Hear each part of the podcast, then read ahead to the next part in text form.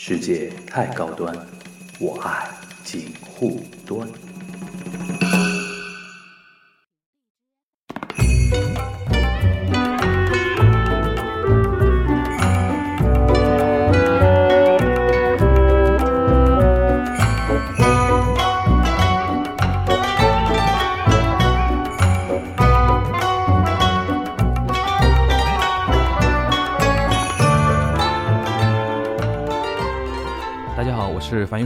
是杨一。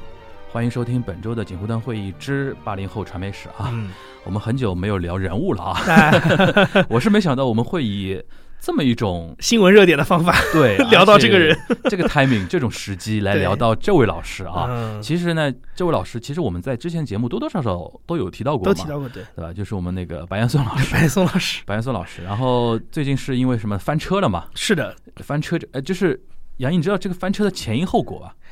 呃，应该我我其实我有看那个视频嗯，但我只是很奇怪，这个视频好像是个去年录的节目，对吧？去年年底，年底录的节目，然后怎么今年好像夏天突然又 被大家挖出来里边是牵涉到前段时间网上有一篇文章是聊躺平，啊？青年人躺平，啊然后很多人是把这个事情做了一个连接，啊，就是因为他那个呃演讲里边讲到了，就是呃，其实我个人觉得说多多少少有对白岩松那那些话的有一些断章取义嘛，哦，那个断的我觉得也已经太明显了，对吧？有点断章断章取义嘛，但是就是跟现在呃躺平的一个话题是。有点高度勾连嘛。嗯，但我觉得躺呃，就是说，既然我们要蹭这个热度嘛，哎。也也就是躺平这个最热的东西还放在后面一点讲。好，既然已经聊到那个白岩松白老师嘛，嗯。就是我们让杨毅可能要再先回顾一回。顾一下白岩松其实我们之前多少有点说过，对吧？是是是是，白岩松的话，这个六八年生人，然后他是跟杨澜是同年的、嗯。那一批的主持这个这个年纪的人，对。然后呃他的经历是这样，就首先他是一个内蒙古出生的人，然后他的民族应该是蒙古族，但是嗯。据说他好像也不是那么蒙古了，就是可能会一点点点蒙语嗯这样子，但是呢。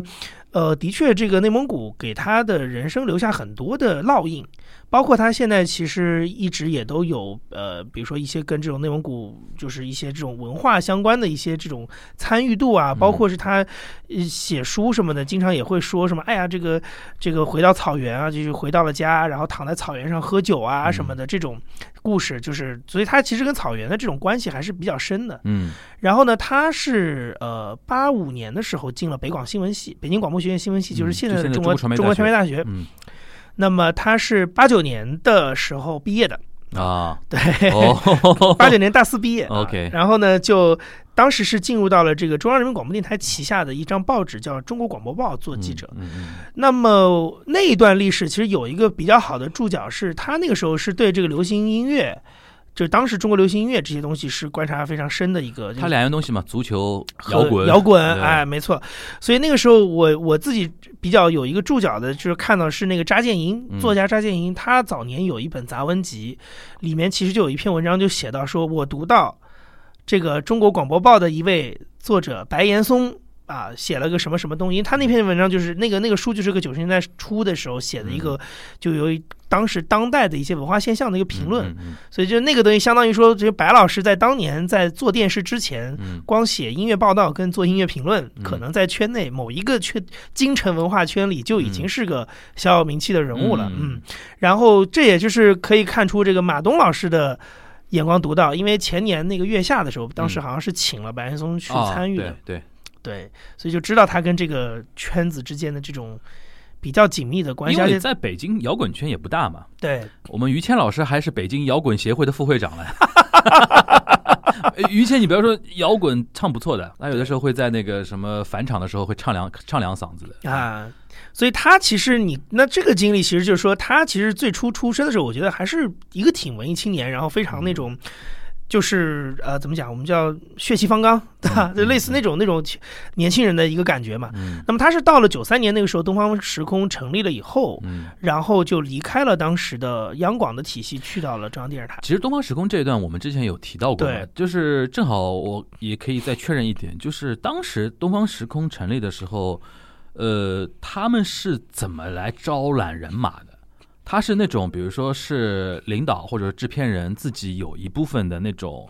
哦呃，这个是这样是说自己投？对对对，他他是这样，他是这个其实跟我们这次就是新闻由头哈是有关系的。嗯就为什么他那个当时提到，就是说我们觉得现在年轻人都很幸运，就是你有一个选择工作的权利。对，他当年是被分配到中央人民广播电台去的。对对对那就是你如果了解当时这个分配的这样一个工作的体系，就知道，就是说，实际上你的工作是从你进大学挑专业的那一刻开始，你整个人生的职业生涯基本上就抵定了。嗯，所以，如果你不是学广院播音主持专业出身的人，嗯那基本上你是不可能到台前去做一个播音员主持人的。没有社招这个概念的嘛，对？然后呢，这个，然后呢，像白岩松他是学新闻的嘛，嗯，所以呢，他正常的，如果是如果是没有后来的这个劳动制度的改革的话，嗯那他基本上就是一直就是维持在可能一个记者的幕后的这么样一个写作的一个状态。就原来那个什么广播报广播报的记者的可能干到底了，哎对。嗯。所以为什么他会对这个就是说有找工作的自由这件事情这么有感触？是嗯。他们这帮人，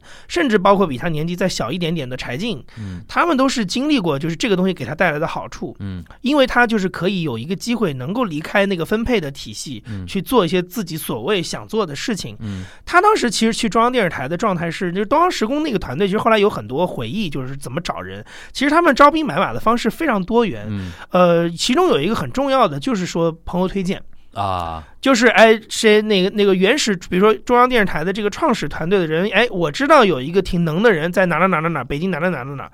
他们就动用自己的这种资源去把人家当时也不能说是社招了，就借调。体制内借调，那你像为什么崔永元也能过来？因为崔永元也是中央人民广播电台体系里的嘛。对对，所以他等于是从就是广电部嗯这个管辖下的电视台啊，嗯然后从广播电台那边借了两个年轻人过来，大概嗯他们两个是这么这么来的。嗯嗯嗯。因为这里边我想到一个谁，我们最早聊那个杨澜的时候，因为你哎是刚刚提到就是说他是北京广播学院，呃，就白岩松嘛，北京广播学院，他可能人生是被定死的对，这个。那我们杨澜老师当时是外语嘛，一样的，对吧？也是因为当时有这个松动的可能性，北外出身。就是因为正大综艺的出现嘛，是他当时的第一份找的工作，好像是那个长城饭店的大堂经理，对，那个是完全涉对外的涉外，那是个涉外酒店，对对对对，其实这里蛮有意思，像东方时空跟那个正大综艺都是差不多时间出现的。对，就是那个时候有一点点这种改革苗头的。那我们八零后传媒史的意义就在此，是就是九十年代初这些电视的节目的出现，不光是它的意义啊，不仅是这些电视节目本身了，是它是一种时代的映射，就是那种时候开始为人才论了。对，就是我要做一个新的尝试。那原来那套体系，原来那套轨道里边可能提供不了这样的人才，或者说一些制片人也好，一些领导也好，他刻意要做一些新的突破和改革，是的，就能打破原来那套东西。是从比如借调也好，挖人也好，或者跳槽啊怎么样，这对任何东西也好，做了这些尝试嘛。所以你看，东方像东方时空里面，比如说水军毅原来是兰州大学学外语兰州大学学外语的，对对对嗯，就是他们都是这种英雄不问出处的。所以你看，东方时空的节目里面，可能真的只有靳一丹老师是属于这种播音出身的人。靳一丹长得最像播音员，对，其他的都长得。以前我觉得最早的时候，那个崔永元自嘲嘛，啊说东方时空组里边的人都歪瓜裂枣嘛，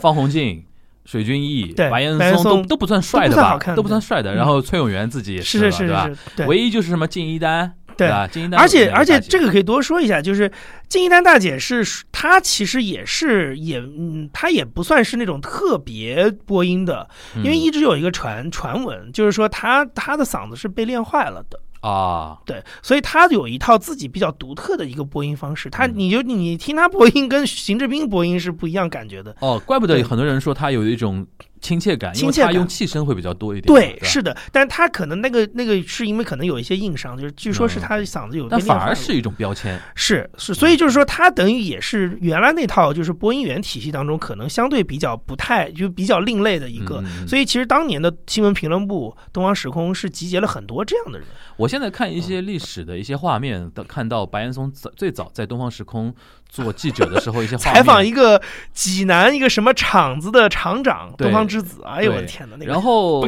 印象比较深刻，首先他那个时候很瘦，然后穿那种米色的那种西装就显得很大，而且那个对。西装这巨大，对，对比他人大一一圈儿然后还有一个我想问你的一个点，就是嗯，在这个节目之前啊，有没有采访节目一定是有一个机位要对着记者的？他原来是这样啊，就是嗯以前呢是有这个演播室采访这么一说的。其实你现在去 B 站也能找到这种嗯古老的视频，比如说当年有一个节目叫《旋转舞台》嗯啊，然后那个时候有主持人叫刘露嘛，他会嗯采访当时的一些青年歌手，比如杨钰莹，嗯，你就能看到那种节目，他就是两个人并排坐在桌子上。想学香港那种节目的，对吧？啊，有一点，但是我觉得特其实特别像那种空中课堂，你知道吗？就两个人并排坐，哎，然后哎给我们的观众现在还有呢。有有有，现在那个电影频道经常也是这样的，哎呦我棚内对谈嘛，对吧？棚内对谈，对，嗯所以呢，那个时候他只跟主持人是以这种方法去出现，但是你说的那种呢，就是说他可能呃不是一个主持人，就介于一个记者的出镜记者呃相对来讲呢比较少，或者说这种一对一人物专访的这种机会也比较少。这应该也是东方东方时空因为有了东方之子，才有了这个一对一大量的一对一访谈的这么样嗯一个空间吧。但其实这种东西在西方媒体是很常啊见，的啊，那是那是六十分钟啊，对对对对什么大家很常见了嘛。对对对对华莱士这种人，对对对，。没错没错没错。那东东方时空意思就是说，从那个意义上，他也是瞄着这种形式去的了。他当时其实做策划的时候，其实当时打的就是新闻杂志这个概念。嗯，但是他早期呢，也我我觉得也不一定是说直接超六十分钟了，因为还是有很多不太一样的地方，而且嗯毕竟是九十年代初，我觉得这个信息也没有那么的，就、嗯还是有点闭塞的。但现在回过头来看，那种形式还是挺新颖的。呃，那个形式在当时绝对是一个大的创新，因为嗯首先是以前的新闻只有新闻报道跟新闻专题两种，对，新闻报道就是新闻联播嘛，嗯啊，专题就是像什么社会与观察这种，就有点像你现在看到焦点访谈这种感觉的节目，对。所以原来只有这两种类型。那像东方时空这种，比如说早上一个小时，又有人物，又有老百姓自己的故事，对讲述老百姓自己的故事。对。当的里个里，等等等，对，就是有点这种呃，相当于是一种这个纪录片小嗯纪录片性的东西，嗯然后也有一些这种调查类的东西，把它拼接在一起，然后通过主持人来做串联。我现在都已经有点忘了，东方时空是怎么样一个播放频率来着？它是这样，以前最早开播的时候是每天周一到周五早上七点，嗯啊，然后一个小时的节目，然后有四个板块。当时嗯，第一个板块就是东方之子东方之子就是人物访人物访谈，就是你看到白岩松最早做的那个。然后呢是这个东方时空金曲榜还做这种东西。这个事情，我要特别提一下。啊我其实特别想说，就是今年那个春晚完了之后，我在 B 站上看到一个视频。嗯，你春晚不是有一个小品是那个小岳岳唱这个老流行歌嘛？对对对对，然后就有一个视有 B 站上我看到有一个 UP 主是把他这些就是说，呃，这些就是他提到的歌的那个原版在春晚的表演都串联起来了。啊然后他们做了一个统计，就是大量的这些所谓的这种就是经典的流行歌曲九十年代。都是九四九五年出来的，对对对对。都是九五年春晚。对对对，为什么是九五年春晚？是因为这个歌是九四年红的。为什么是九四年红的？因为东方时空金曲榜，啊，因为当时东方时空金曲榜开始做音乐电视这个东西，就是 music video，祝你平安，对，就是拍 MV 了。啊 OK，那么，因为那么你想，这个事情是这样，就以前呢，你的歌主要是通过磁带跟电台去传播，嗯。那么电视里呢，其实只在晚会里有一个表演歌曲的环节，那个其实频率很低的。对的对的，那么有了这个。有了音乐电视，有了 MV 这个之后，尤其像《东方时空》这样一个日播的节目，嗯。每天都有一首歌。电视在当时又是一个新兴的大流量的媒这个用介，现在比较专业的话叫带状节目嘛，对。对吧又是一个这种就像你现在这个抖音、B 站一样，流量入口。对，哇，全国老百姓每天都在看这个东西。然后后来他们又办了中国音乐电视大赛，嗯。就是最早孟欣、亚亚宁他们那、啊。那那帮人去做中国音乐电视大赛，然后又开了每周一歌，啊是这么一个传承过来的，所以那个时候就有一个流行歌曲，其实是它的创作跟流行传唱的大爆发，嗯就发生在九三年下半年跟九四年。所以你今天去看九五年的春晚上，怎么有那么多到今天我们都觉得脍炙人口的嗯流行歌，其实是那个契机出来的。嗯所以那后来因为新闻评论部是过了一两年，觉得这个节目调性的确跟节目不太不太一样的，就拿掉了。为什么你一个严肃的新闻评论节目中间会有一个金曲榜的？，对，但是的确是因为有了东方时空金曲榜，才有了所谓的原创本土原创的 MV 这个东西。就以前电视台播的 MV 都是港台的，对，对，所以就中国的自己的制作团队、自己的唱片，就所谓的这种唱片公司也好、导演也好，去拍中国大陆本土的，这个就是因为有东方时空金曲榜这个契机才有。那时候在拍 MV 的有谁啊？高晓松、张国立，哎，是是吧？那个，哎，那个那英有一首歌叫《雾里看花雾里看花》，嗯，就张国立是 MV 导演嘛？对对对对对对对，吧？你现在去看这个很诡异的一个画面，对吧？放电了，放闪电，放闪电。对对对，没错没错哎。然后，所以最早的那个音金曲榜里的歌都是他们东方时空的编导派。OK，嗯，也是，然后也是因为这帮年轻人喜欢音乐嗯啊，受到了八十年代崔健啊那一波人的影响。然后，然后地下地下第三板块就是生活空间，嗯。生活空间当时就是想做一个，就是讲述老百姓自己的故事，它当时是一套的吧？一套啊，一套一套。生活空间其实就是给每天的一个小纪录片提供一个播放的平台，哦，那种记是记录日常生活的纪录片。嗯。然后最后就是焦点时刻，它就嗯是有点类似于像是个硬新闻的嗯。这种，就是一些调查啦，揭露一些什么污染排放啊，它这个杂志内容好满哦。哎，对，然后四个板块。那么后来焦点时刻这个板块就把它单独独立出来，做成了焦点访谈焦点访谈，啊，因为那个时候就是强调舆论监督嘛，嗯嗯就独立出来做了焦点访谈。那么后来。这个焦点时刻就改成叫时空报道，因为觉得这两个名字特别像，就改成叫时空报道，就大概凭东方时空的格局是这么形成的。嗯，。对，那你现在回过头来分析一下，白岩松为什么在里边就是就一战，也不叫、啊也不叫一战吧，至少他那个团队里边啊，嗯他算现在还哎，是，一面旗帜嘛，对对对对对对。吧？现在其实还留在里面的只有他跟水军毅嘛，然后你可以认为，但是他的频率比水军高可可高多了，因为他是国内嘛，对啊水军毅就是国际嘛，对啊，呃，其实是这样，我觉得白岩松他当时有几个特点是，第一呢是他本身是绝对的科班出身，广院的新闻系，嗯。对，非常硬的底子，而且他其实后来也一直有在说，比如说他是很喜欢读书、阅读，嗯。对，就是这这样一套，他算知识分子了，绝对是知识分子起来的人，所以他的底子是够的，而且他也不是那种特别死读书的知识分子。你看，他也踢足球，嗯，他特别喜欢足球，阿阿根廷死忠犯，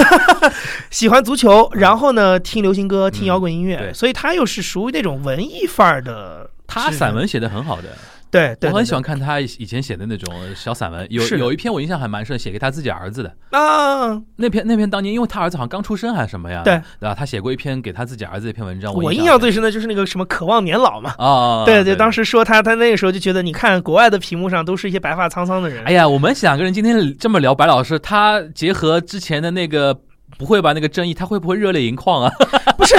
我给你 不是，我就我其实特别想说这事儿，嗯我觉得白老师金风雨见世面这么多，你们嗯现在这些事儿，我知道，但是那天也竟然出，竟然出来回应我知道，回应的，对对对，说明。也做不到八风不动啊，这个东西没办法。但我我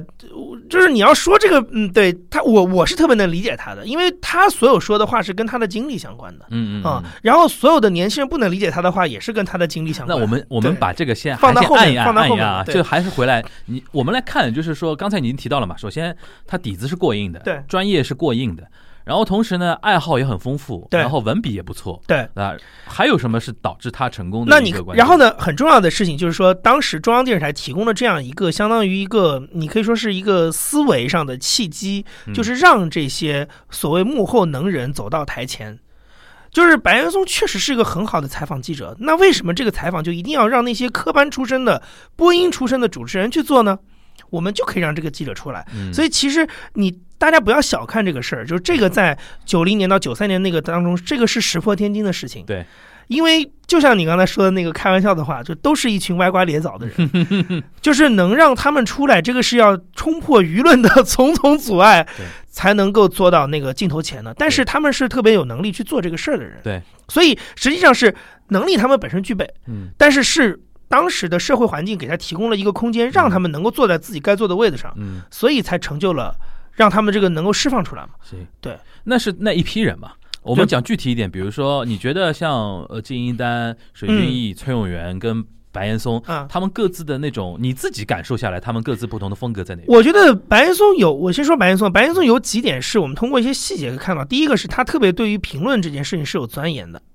啊、嗯就是对时事评论时事短评嗯这件事情。嗯。然后这个是有一个故事的，可能我在这个里也讲过，就是说他当年是因为发现中央电视台从九五年开始越来越多的做直播类的节目，对，原来东方时空其实也是录播的嘛，那后来开始改直播，那改直播的时候就会发现一个问题，就是说这个主持人在其中确实需要稿子，对他要扮演一个松紧带的功功能。对。那么这个时候他就需要去，其实也是一样，就是说这个东西是要被创新出来的。嗯。九七香港回归直播的时候，当时的总导演嗯，就是孙玉胜嘛，嗯。他们还是按完全按脚本做直播。对的，每一段串词都要写好，都要审过，你才能在具体几分几秒把它读出来。嗯。一旦这个当中出现任何直播的故障，就完了。嗯 但是因为有了这样的一些经验，所以白岩松发现了这个需求，就是在真正的直播流当中，其实你没有什么东西是能够都都准备好的。对，那么一个优秀的主持人，你坐在总主持的位置上，你就要有一个能力，是你可能够马上即兴评述这些东西，对，然后填充这个时间，而且还有一个是一方面你说这个话要对安全，安全，对，要又而且也还不能是特别废话，还得言之有物。然后呢，言之有物，而且还要有一定的语言上的美感的东西。对，然后还有一还有一点就是它的那个时间上是能够有一个很快的一个拆分项。对对对，就我多说一点也行，对。少说一点也行。很有可能，比如说你戴这个耳机，比如说主播台上啊，主播戴这个耳机，啊。后面的那个那个导演就就或者或者说导播嗯。说，呃，下面有十二秒的空白啊，对，没错。直。接扔给你了，就是。我我请带肯请各位年轻听友现在想一下这个想象下。想象这个环境啊，比如说你写篇高考作文，现在告诉你说嗯不少于八百字，嗯，我随便说不少于一千字，对。你是可以去铺排这个逻辑的。对的对的。那个是一个快速拆分的，就像你拼拼那个乐高一样的。对，我先让你加一块，你马上就给我加起来，而且这个加起来，观众不能感受到是突兀的加上去，你得跟前面的逻辑顺。对现在我告诉你没有时间了，你马上把这块就到此为止，马上收住，嗯你也能收得了。嗯，它就不能像我们正常，比如说做个什么演讲一样，我一二三四五这样去讲对对，它就得有一套自己的表达方式。对，还有一点就是你刚才说的那个时间非常关嗯键。我后来是看到一个是，就白岩松当年练出来一个是说，他是可以完全就是呃，就是你告诉他一个时间，他就可以有这个时间感。嗯，比如三十秒，他就可以说正好三十秒的话嗯，啊。你说你说六十秒，我就跟你说正好六十秒的话。他有这，很难很难，这是很难的，这是很难的。嗯，就是你一方面要想，你还要控制你的语速，对其实就是脑子跟嘴同时动的，对。要要能算下去，所以这个是属于这个是属于白岩松在当时绝活。那么这个是他有意识去练的。嗯。啊，哦他因为他是看到了这个需求，嗯，然后他要练，而且这个练的时间其实也没有那么长，因为中中央电视台快速大量的做直播，也就是从九五、九六、九七、九八、零零年就这么一段时间，迅速的就有大量的直播出现。但其实说老实话，你像 BBC、CNN 这种，比如说经常做开直播的一些传媒里边的主播也好，其其实白岩松其实更靠近他们那种风格了。对，你只要拉直播，其实就面临这个问题。对很多现场的那种事情你没法掌控的，对对吧？也没有什么现场的稿子，是它会有一段，因为我到现在还记得，我那个时候看那个 The Newsroom 啊，新闻编辑室里边有一段就是。就是当当然，你可以说那个编剧他可以呃，就是怎么说呢？呃，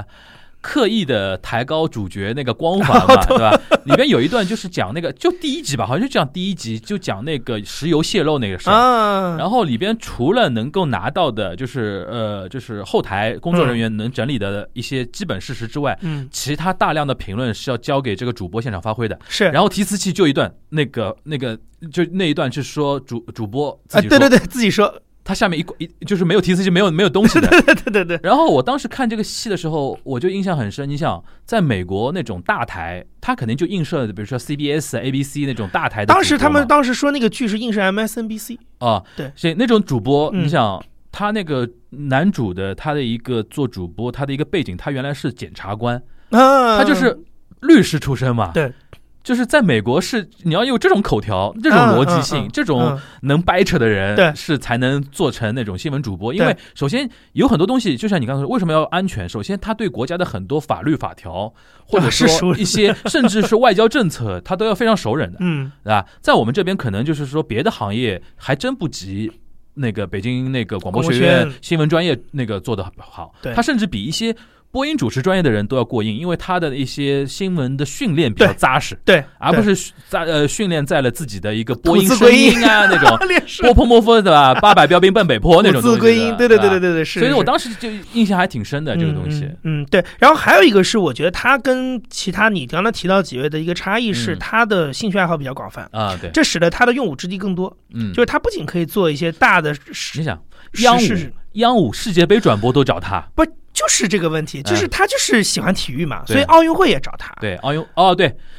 亚运会、奥运会、世界杯。成功就是他对播的嘛，我印象。而且后来还创，他后来还在北京呃广州亚运的时候开始创出了一个就是所谓的双指双转播、嗯双解说，就是中央一套播一个那种写了串词的解说，嗯然后他这边有一个那种新闻感的解说，啊，评述性的解说告诉你故事，告诉你这个东西。这个有印象有印象这是他开发出来的有，印象，这就是他二零一零年开发出来有的。有有有点像复音轨那个意思，对啊，对吧？多对解说轨，对吧？对，就是导演解说轨嘛。对对对，所以就是说，那那这个是他的，就是这个相当于就是，我觉得他跟你前面提到的崔永元、方鸿渐这些人不太一样，不太一样的地方。嗯，嗯，还有一个就是他其实一直隐性的就是有一个那个音乐那那那个就文艺细胞，所以说那个那个也找他嘛，春晚他也上过嘛，上上过上过，对吧春晚主持过春晚主持过春晚，就是新闻主播上春晚也就他了，康辉，康辉他了啊康辉，但是那个算呃，这他算我我懂我懂我懂你的意思，就是他是属于对，他是有点像李咏那种用法的主持人，对对，然后康康辉是像董卿那个用法的主持人，康辉其实只是分配到你到新闻频道，你可以做主播。对，如果当年分配你到娱乐频道，你就是一个娱乐娱乐主播嘛。哎，还真。是还真是但是像白岩松就是一个新闻评论员对嘛。对对对对对对，所以他其实是这么弄出来。那么嗯基本上你可以说从九七年开始，就是哎说说说说别的人的风格，你啊你顺带说一下？呃，金一丹是这样，就是金一丹是前面我们提到，就是他是一个播音，他应该好像都读到研究生了，好像嗯是。然后他是这种科班出身。那金大姐，金大姐，金大姐早年呢是这个呃中央台里面是第一个用自己名字命名的主持的节目的人，叫啊一丹话题，在《经济半小时》里面。啊啊，所以他其实一直都是一个这种类型的形象啊。嗯然后，然后他的，我觉得金一丹呢，比较在东方时空里比较一个就是说。他采访的亲和力非常强，对他到最近，其实我去年好像还看过他做了一个新闻调查，就他还在还，还在做啊？呃，他有一个那个那个是一个好像是一个贫困回访，就是啊他可能零几年的时候去一个山区里做过一个采访，特特约去做，哎，然后就是让他嗯。去，因为不是扶贫，就是那个贫困脱贫嘛，嗯，然后他那儿做一个回访，就当年那个小孩子现在长大啦，嗯。什么什么的，所以他一直以来就是说，他比如说写在教科书里的，就是他会把那些问题改成是那种老百姓都能听得懂的问题，会用一些短句。他为什么会被叫为静大姐？嗯，多多少少，除了他是那个团队里边可能年纪最长的一个以外，就是很多观众的反馈，是觉得她是一个非常亲切的一个大姐嘛。是的，是的，是的。所以你去看，比如说她在香港回归里面的那个主持的风格，嗯也是那种比较娓娓娓娓道来的那种感觉啊，这个就是金一丹的风格。方鸿渐，我说实话，我对他的印象，我觉得就她是大学老师，好像对吧？对，他是大学老师，嗯然后我其实没有特别觉得他有什么。嗯她算里边就是个人特色相对不呃那么出挑的。对，就是他什么他什么都做，他也可以做评述类的东西，也也做采访。对，哎，王志算他们那个团队的吗？王志是后来去的，后来去的，王志是后来去，王志是后来因为是到了非典的时候做那个面对面，才对对对对对一战成采名。采访 采访某位领导人嘛，呃，一对对，一对吧？包括那个钟南山、对，小汤山啊，小汤山什什么的，对对对，所以就是他是那个时候一战成名的。水军艺呢？水军国际，国际国际就是他因为英语好，所以这个一战成名，伊拉克战争嘛，哎，对。戴这个头盔嘛，对，九八年的时候出现在巴格达嘛。沙漠风暴，哎呦，那个时候候真的是富矿，新闻富矿，新闻富矿，新闻富矿，那个时候就是水晶翼就是一直是走国际线。嗯，所以他这条线倒是非常稳。这中间有一度呢，有一个小小小年轻挑战者叫芮成钢，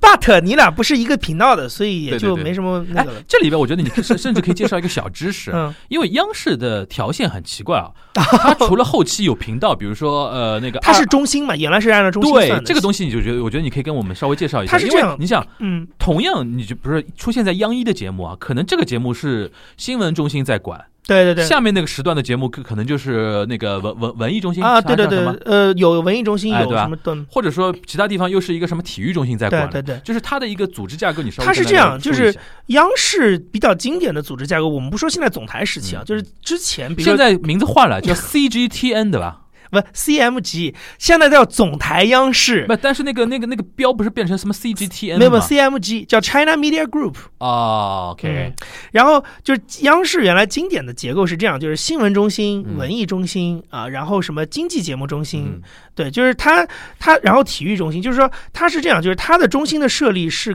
跟频道有一些相关性，嗯，但更多的是按节目为导向来做。对对对，对，就比如说你像这个一套二套，嗯，它其实是属于一个共有性质的频道。因为它都是偏时事新闻类的嘛，综合性对综合性比较强。嗯，央央二其实是一直到呃零三年才确定自己改了那个对改了就彻底改成财经频道之后，嗯他才不播比如说体育什么的。对就原来其实像奥运会服务比较多一点，对？就原来体原来这个叫什么？就是原来像奥运会这种重大赛事的时候，一二一二套的频道都要征招征用出来的，要放赛事的，嗯对吧？然后中央五套是九五年成立的嘛，那中九五年之前这些赛事也是在一二套里放的。嗯，所以就是中中央台的这个结构，它更多的是跟节目有关系。嗯那么你比如说像新闻中心里面，它还要分，比如说国内新闻部、国际新闻部、新闻评论部，对对。那么每一个部门底下都有一些自己的节目，对对，比如说像大家熟悉的这种栏目化比较做的比较成功的，比如说《东方时空》《焦点访谈》，都是原来新闻评论部的节目。实话实说这种啊那么像他国际新闻原来其实主要负责的就是那个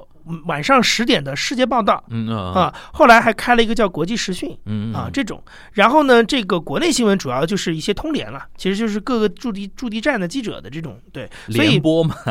就是固地站记者的这种东西。所以，然后呢，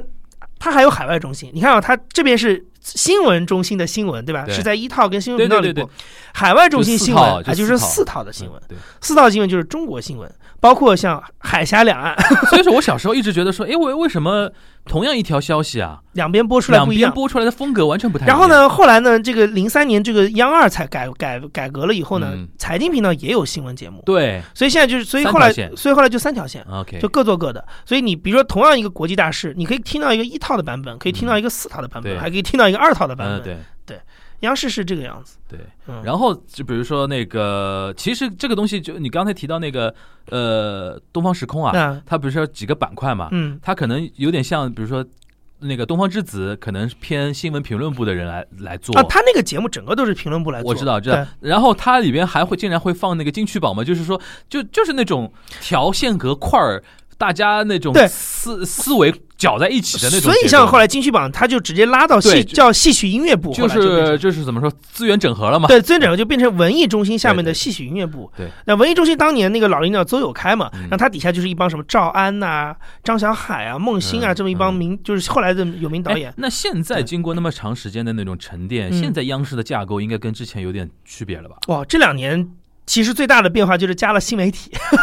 啊，对，其实最大的变化是有新媒体进来，所以像现在像央视新闻，它变成一央个视网，对它央视新闻现在变成一个品牌嘛相当品牌化嘛，所以它还有原来给频道的那套的架构还在，但是央视新闻现在又有了这个融媒体中心，嗯，就是新媒体这块，然后它有 App，有公众号，有什么什么的，我记得有一年，有一年好像是全国两会，嗯，那个克强总理发布会，还是、哦，报了超长的对中，央电视台、央视国际网，然后长到央视新闻客户端记者欧阳下单，对，然后这个这个 title 长到中央领导都吐槽了，对对对对对就是说我们不要报那么长，好吧？有点有点傻这个事情，对对对对对对对。呃，我这个印象印象对蛮深对是的，所以它就是就现在央视的最大的变化，其实就是加了新媒体这块。嗯所以你现在在 B 站上也能看到央视新闻嘛？那就是央王视，冰冰，那就是央视新闻的新媒体中心在 B 站上注册了一对。对对对对 y de provisa el viento rápida me debo y me hizo volar en el cielo infinito.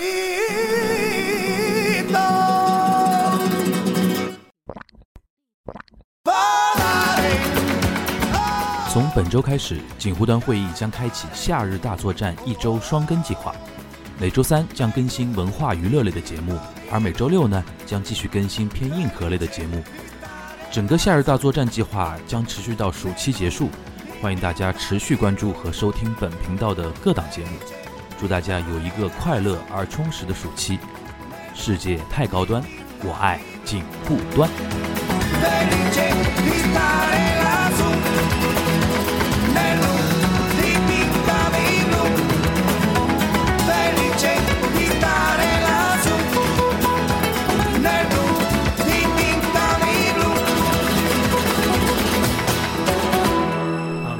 那我们再回来说那个呃，就是说白岩松啊，嗯，刚才就是他们这个团队那批人的风格稍微梳理一下，你现在能不能再给我们分享几个你印象中就是我们白老师就是光辉时刻，光就知名战例啊？呃，我我会讲三个。啊。啊，第一个就是香港回归，啊，香港回归。好像我们最早有那个聊过聊过香港回归其实呢，它是代表了白岩松的一一套一个风格，就是这种长时段的重大事件直播的这样一套。嗯嗯嗯当然，那个是最早的代表作。然后他当时呢，为什么我愿意提他呢？是因为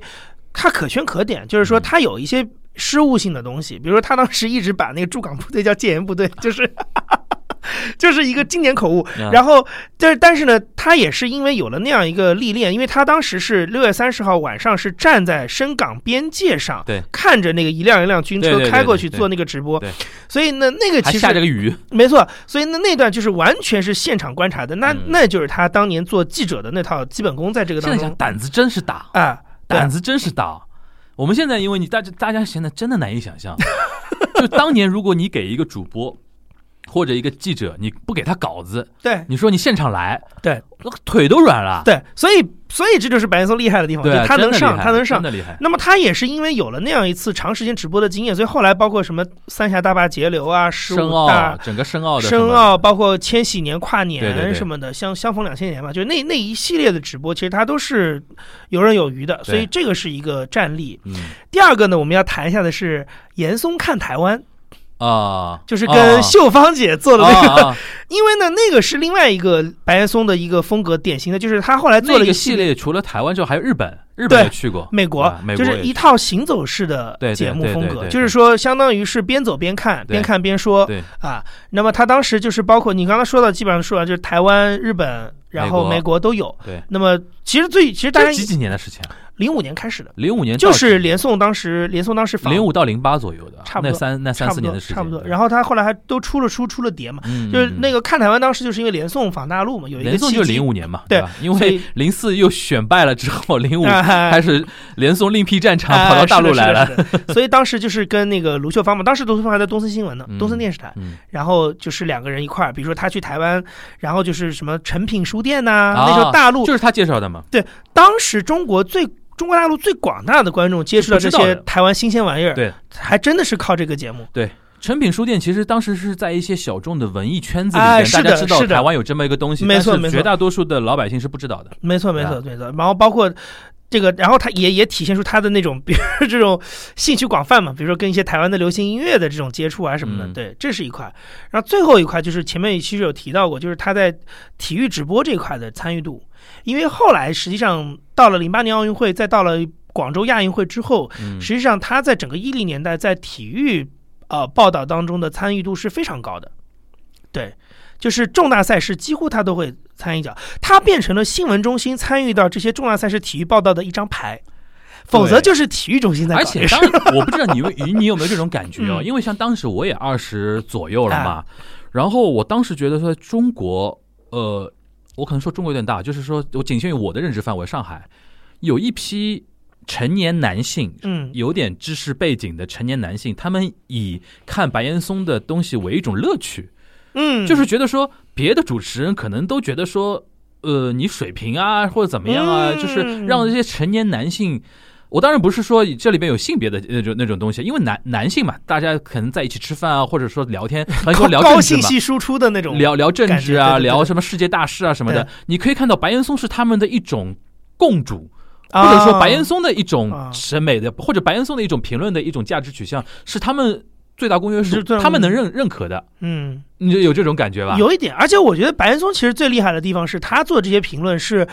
真的是能够寻求到我觉得全社会的最大公约数。他说的话既要符合政府的方向，嗯又要让老百姓听着觉得 OK，嗯，然后还得要又满足他自己要接近真理、接近这套的一个东西，所以这个其实不容易。我觉得老白做这个东西做的还是挺厉害的对，，嗯真的是真的不容易。然后我再补充一下那个我个人背景，就是呃，你刚刚说是严嵩看日本，对刚刚不是说台湾嘛？对，日本我印象还是蛮深的一个点啊，就是当年我只是说学日语的一个专业的一个学生，啊，然后呢，可能也刚去日本，就是在那个时间阶段嘛。然后我当时就非常期待它里边某个点嘛，就是他去参参观靖国神社。他好像去了那一了。有的有的那一期。去了那一期，我就特别关注他会怎么说，啊。因为这个东西就是我我我评测一个人的一个就是主播的一个水平的一个点嘛，因为这个东西不不好讲啊，对对，靖国神社不好讲，我到现在还记得他是怎么说的。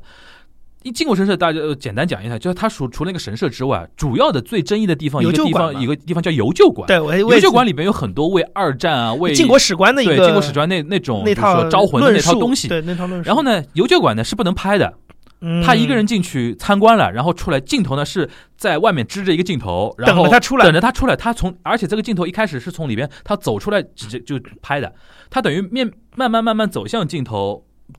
靠近镜头之后说开始说那段话。他是怎么说呢？他说看了，他说他他基本上意思啊，就是说我看了一圈了，觉得既可既可笑又可恶。然后又觉得说很很怎么样，就是那一套嗯说法，嗯然后竟然他最后能圆着圆着就圆到了，就是说看面向大局嘛，就是跟你说他讲的东西，就是说你没办法反驳他的，嗯，对吧？他看了之后，他会把里边那些很比如说很多的一些细细节，他不会用煽情的方式说哦，他们是这么说的，啊，然后怎么讲，而是从一种很高的高度说，就是很傻的一件事情嘛。对，就是我们不用不用把它看得了非常严重，这就是一部分日本的一些右倾的分子会非常可笑的一种表演或者怎么怎么样。对，而我当时就觉得说，哎，这个角度是可以的，因为很多媒体人他会在那种时刻，陷进去，对，嗯。然后去开始去争论这个东西的对，然后马上去就是说去笼络一批自己的拥趸，就是说呃，你支持我的呃呃呃立场或者怎么样。对对对但那种对对对，那种做法是很安全嘛，可能是更安全的，但是可能白岩松觉得说那种不是他的一个美学的一个标准，他的美学标准是跳出来，他要是对肯定要有，他是要看你整个这套历史观，就是他是觉得这个事情是一个共公约数，因为中国也有一套你的历史观，日本也有一套你的历史观，右翼也有一套他的历史观，对对对对我们是在这个维度上去看待这个对对事情，而不是说你对他不对，对对对。对 对对，是这个意思。就那个，个那个我印象还挺深的，就是嗯。说同样观察的话，他给人那种感觉就会成为很很多人可能会进一步去思考的一个而且他平台吧。而且它的而且它的高明之处是这个东西呢，它有一个普适性，就是说嗯。他反过来其实也可以提醒中国观众，嗯就是你也要冷静，嗯你也要以史为鉴，对吧？你也要实事求是，就是你不实事求是，你也会跟他们右翼一样可笑。对这就是老白厉害的地方，你懂吗？就是他的话就是既符合又符合所谓的真理，对，又符合政府的方向，又让老百姓听着觉得好难，真的难，厉害，他 是真的很厉害，真的厉害。而且呢，还有一个是他还能你还能听得懂。对他也不拽大词儿，你都能听得明白。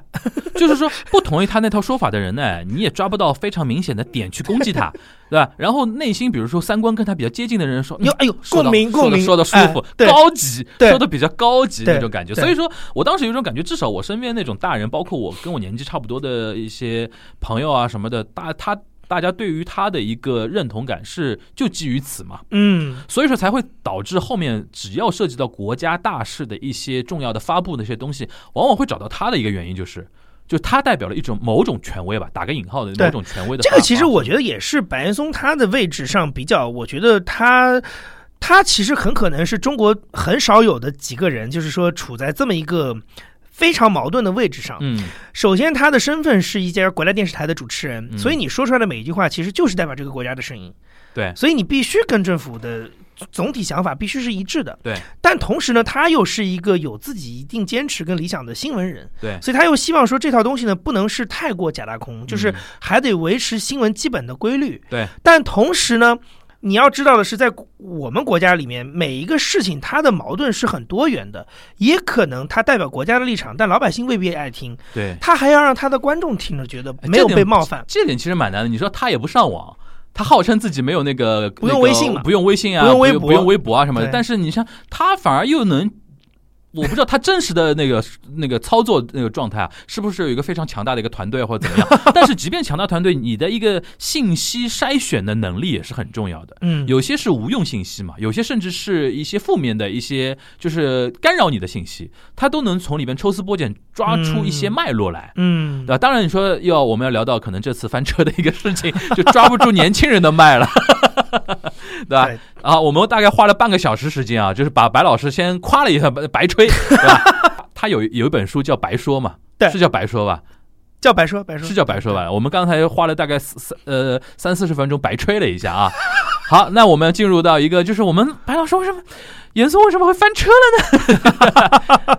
我觉得他呃，你你想从哪儿开始聊这个？我觉得这个你你你已经看了那个视频的完整版了嘛？对我觉得你先跟一些懒得去看那个完整版的人先说一下，他那个视频到底在说一个什么事情吧？呃，我想从哪开始说？我觉得就从那个小孩提问开始说吧。啊你说就是那个学生他提了个问题，他就是说你怎么去看这个？就是现在的年轻人，一方面对于自己的现状不满，充满了焦虑，嗯，呃，但是另外一方面又有很多的国家主义的情怀对的这种精分。对，其实我坦白讲，这问题问的真的还挺好的，真的很好。这是一个我挺想问的问题，就是老白怎么看这个事？对。的，然后呢其？实这个问题挺尖锐的，对。挺尖锐的一个问题。然后老白好像前面讲的那段，我觉得还挺平的。嗯，就是说，他就是说，呃，我觉得现在的年轻人其实是要认知到自己赶上了一个好时代，嗯，就是你总体来说是幸福的，因为你跟我这个年纪的人比，就是刚才我们说的，就我连工作都没有自主选择的权利的，那你可以自己去选择自己的工作，嗯。这本身是一个进步。嗯。但我我只能说，就是你就这个点来说的话，那就是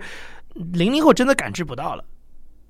就零零后 get 不到这个点。嗯因为你也没有去过多的去阐述你你们当年的那个具体的背景是什么，你只是嗯提了一句，嗯，那么他是没法共情的对啊。对，我觉得我们这个年纪的人还能共一点情，是我们的爸妈是分配的。我们知道你那句话的它的一个背后的背景是什么？对，，而且我知道说不能选择自己自由选择自己工作是什么感觉，嗯，因为我周围可能真的有亲戚或者是爸妈的朋友，嗯就是没得选择，跑到了一个工厂里待一辈子，对，分配到了一个什么什么地方待一辈子，然后整个家庭就去那儿了。对，就是那我是知道说没得选择大概是个什么样子的，嗯。但是我觉得现在的年轻人可能他觉得就是选择工作就自己选择工作天经地义，这个就跟空气与水一样。而且他会有一种比较奇怪的想法，就是说国家包分配是好事儿啊，对 对，我的天哪，选择的自由对他们来说好像，因为可能你就生活在一个选择的自由的社会里边，就感受不到从不自由到自由是一个多大的一个珍贵的一个进步。嗯，哦，我我激动了，我觉得我也有点就是不太能理解这就个就。我到现在还记得潘石屹有一句话蛮有意思的，嗯就他当年说自己为什么会下海，就是就是他是甘肃天水人嘛，嗯他为什么会去做房地产？他当时甘肃天水他天水人，他考了一个地方的公务员。嗯你想，当年公务员跟现在考公务员的热不是一个概念哦，不是一个概念哦，因为他是那种比如说接受过，比如说大学教育啊什么的，基本上在当时那种小地方是能坐一坐这种位子的，而且那个年代这个也不是什么香饽饽不香饽饽的一个事情。嗯嗯，他就说他记得他报道的第一天。就是跟一个女同事，两个人都是同一年进去的，两个人去领热水瓶。你大家大家现在都不知道这个什么概念了，就是你上班，你不是说你有自己的办公桌，你有自己的什么搪瓷杯，你要还有自己的热水瓶，要去领物资嘛。对，领完物资，打完热水，回到办公室之后，他说跟他同时进去的一个女生，就是女同事，就说了一句话：“哎，这一屁股坐下去就是三十年。哇哈哈哈哈哈哈，”然后潘石屹一下就是被通了电了。嗯，他说我不能过这种日子。但是当时还不是说你当时的那个已经有选择，相对已经有开一点小口了，你可以比如说下海。当时为什么会有下海这个说法啦？就是离开体制嘛，对，就是离开体制嘛。当时离开体制是很难的一件事情，对对吧？是受到的压力是很大的。然后他可能去海南啊，或者，但是现在很多年轻人他会倒过来看这个问题，他不想奋斗嘛，不是第一个问题，你成功了呀，你潘石屹，啊你成为呃万科了，啊不是不是不是万科，SOHO 了呀，对对对，那你富商了呀，你当然可以什么站着说话不腰疼啊，啊。那那那种感觉。嗯，但是你没有想到一件事情，就当时有多多少少人他是没得选择，对，对？或者说选了之后，你今天可能觉得说哦很苟安的这种生活，第二天可能你的兴趣点不在了。嗯，当时没有什么兴趣点，你哪有什么兴趣点？你的一生就交给革命事业了呀，对对对对，就做那个螺丝钉嘛。革命一块砖嘛，对吧哪里需要哪里就是，但是这种语境、这种情绪、这种共情、这种共振的东西，可能就仅限于八零后这一代了。嗯九九零后可能稍微有一点，九五后就没有了。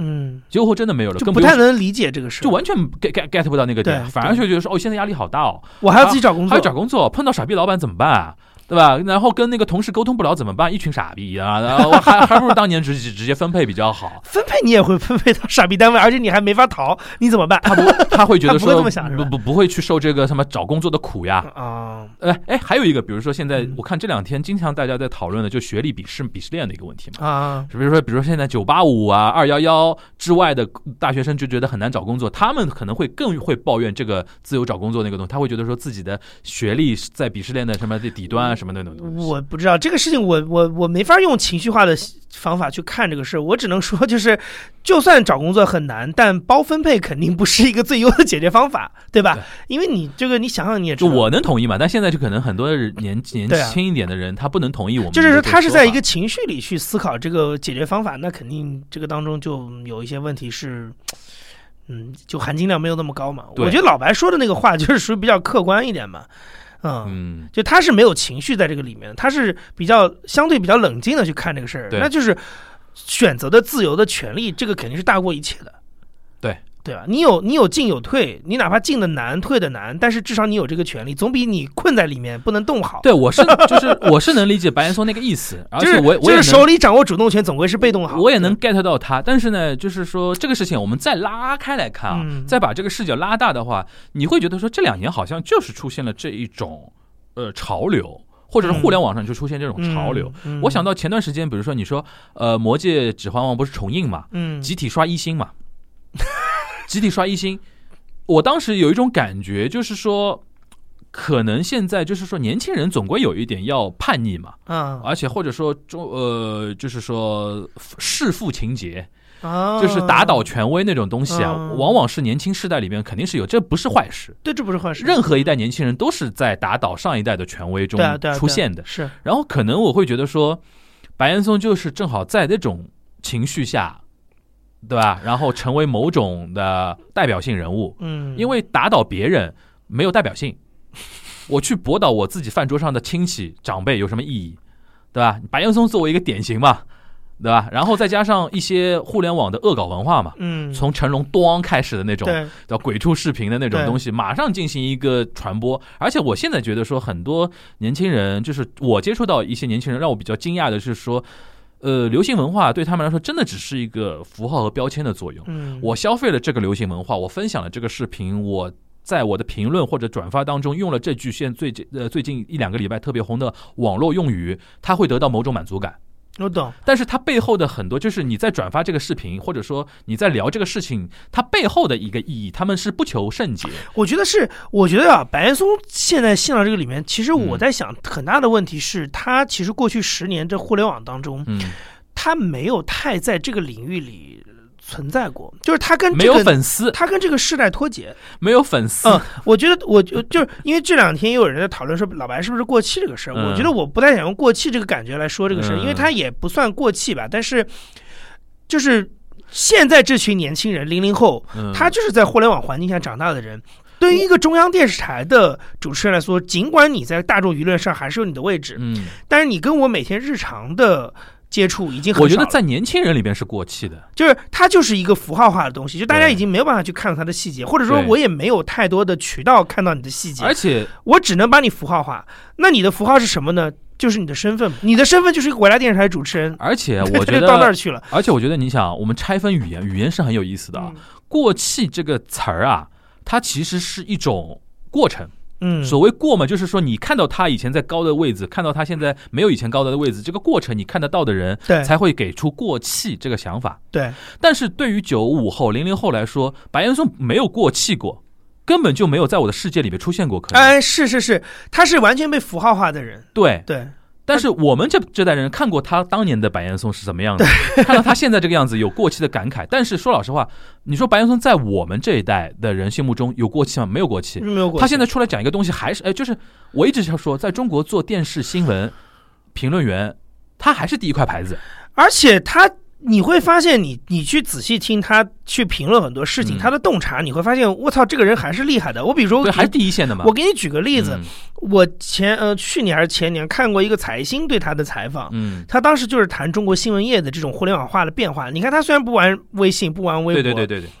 但他讲的话真的非常有道理。他就说，中国传统的电视就是一个产能过剩的行业。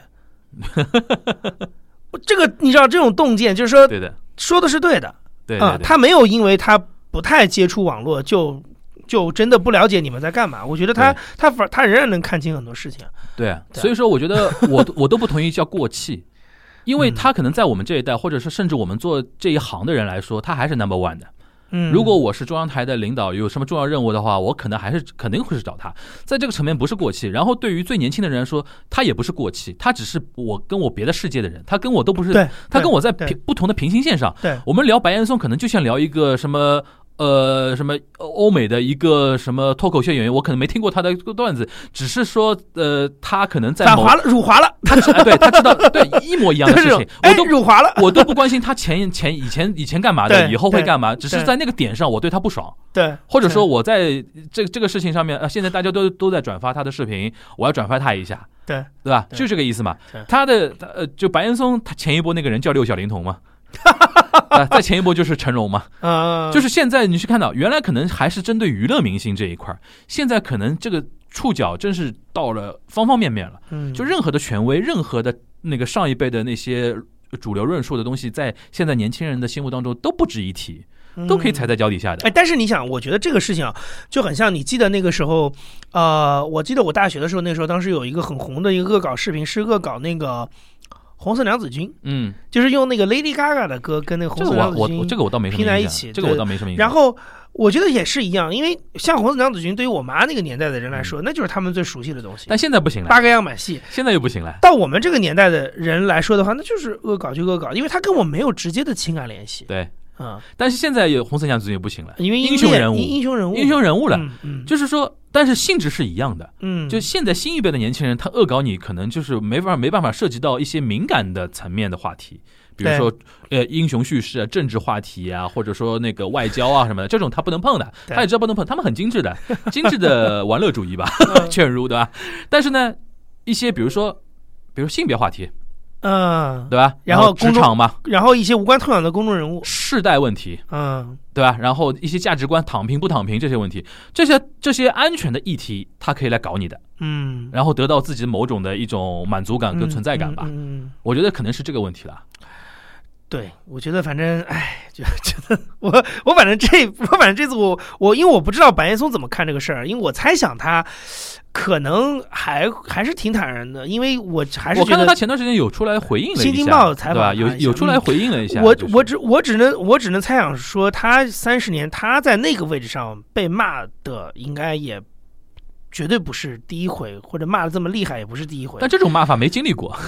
就是换了一波人嘛，我觉得对对，就换了一波人。就是原来可能是，比如说他最早出来的时候，可能是老一辈的批评他一个年轻人，嗯嗯接下来是同辈的人看不惯他，嗯，然后到现在可能是一个比他小大概四十岁的人我觉得，我觉得 白在岩松，在骂他。我觉得我我我我也不知道他会不会听到我们在聊他的这个事情，应该听不太到。但是不管怎么样，我想跟他说的是，是说这一次对你的一些否定啊，其实更多的是一种流行文化的一些发酵。嗯，我是我是个人觉得他他其实看的比我们这外人更明白。对因为他比我们多一样，是他经历过很多。就是我们我们两个再怎么看，就是也都是旁观说，哎呀，一个公众人物面对各种质疑的状态，嗯，我相信他这么多年是不管来信也好，跟他的领导告状也好，对。那真是经历的多了。但不一样的点，我想嗯强调，我为什么让想说刚才那句话呢？嗯就是说它只是一个流行文化，或者说是一个网络的一种呃嗯这种互联网的嗯病毒传播的一种发酵的东西。就是说，我想让白岩松，当然他不可能听到我们在说这个事情，如果听得到的话，我想让他放心一点，就是这次大家对你的嘲讽也好，我这个捉捉弄也好，更多的是一个，呃只是针对那几句话的一个恶搞而已。嗯并不是对你长期以来的一些价值观的一个什么的否定，嗯这点我觉得他跟之前的有人，比如说举报他啊什么的那种人，是可能就不纯粹不喜欢你的一些观点或怎么样，嗯然后通过一些方法去搞你嘛。嗯，但现在小朋友他连你说什么他都不关心的，他只关心那两句话。只关心那个时候我看到的你传播出来的那两句话，嗯然后爽一下来骂你一下。平时他们也不会去看你的节目的，你放心好了。对，你对中国的影响力还是在的。就是像去年疫情的时候，人传人采访钟南山，让谁啊？啊只能是让让他来。，对，没错。你让别人来没用，嗯，对吧？嗯，所以说，我觉得呃 希望白老师放放放正心态吧，要轮到我们去劝他。哎呀，我我觉得他不不用不用不用不用劝，不用不用我们也是说看到这个现象，因为借着这个事情聊一聊他嘛。我是我是这次看到这个事情，我就是多多少少觉得有点心疼，就觉得他已经那么大年纪了，还要再经历这种比他一群比他小三十到想四十岁的，想想成龙，想想六小龄童，对吧？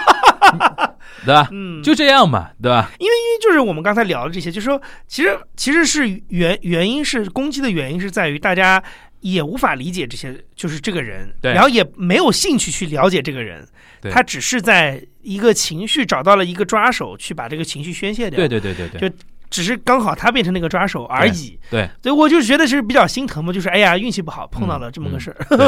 然后我觉得，当然不是我们那个八零后传媒史可就是想讨论的范围。你比如说关于躺平这个问题本身的一些剖析，可能我们以后有嗯这个有机会再以后有机会再说了，这个不说。最后我想那个先说一句，先说吐个小槽啊，那哎个如果是那个呃荔枝播客啊，或者说荔枝 APP 听我们的观众，我想跟大家提醒一下，我们有两期节目被吞掉的，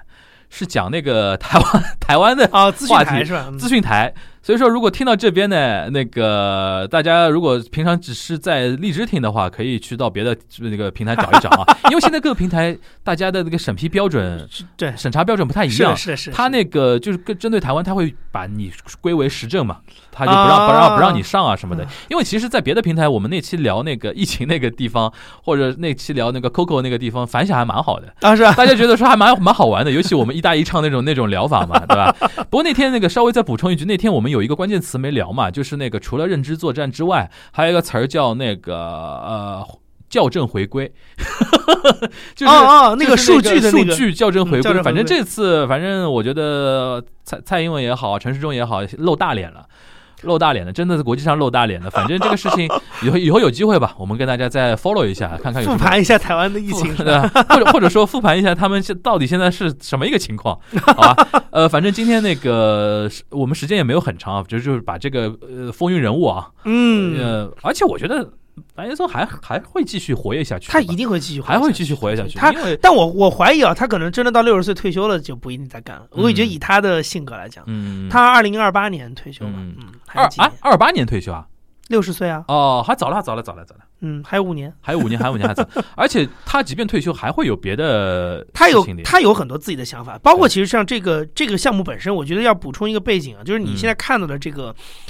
这个优酷上的这个视频的系列，其实是他作为全国政协委员的身份做的一个相当于一个提案的实践。就是他认为中国的九八五报高校，就我们刚才也提到了嗯九八五高校占据了太多的社会资源，嗯大量的名人轻轻松松的就可以被这些学校邀请就去，但是对于那些广大的可能比较基层，比如说一些二三本院校，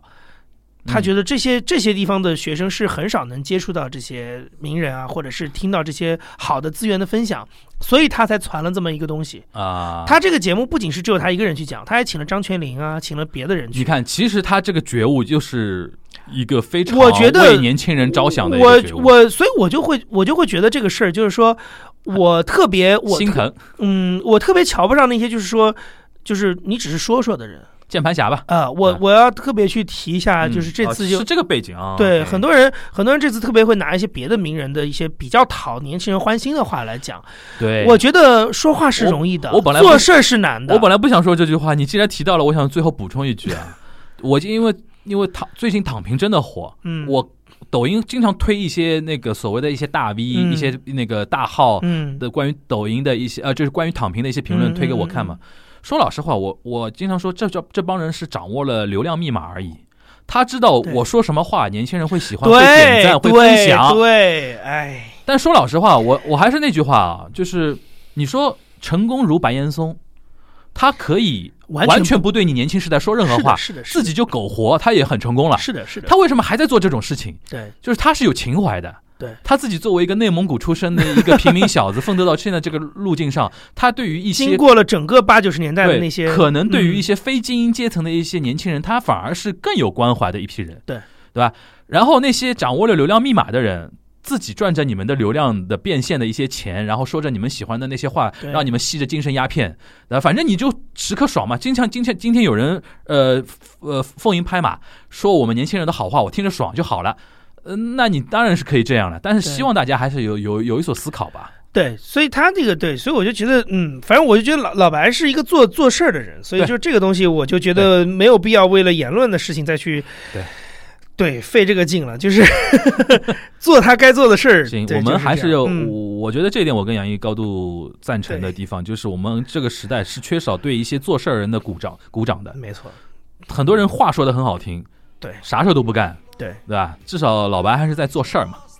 行吧？好吧，那我们今天那个八零后传媒史啊，那个人物志啊，又更新了一期，更新了一期，蹭了一个大热，蹭了一个大热度点，然后把这么一个重量级的人物讲掉了。行，不错，真真的不错。如果我们在分享过程中，大家对于哪些人物可能有点兴趣的话，也可以继续跟我们反馈啊。我们下次人物志有机会的话，跟聊跟大家聊聊别的一些呃传媒界的风云人物，好吧？好的好的那我们下次节目再见，大家拜拜。拜拜。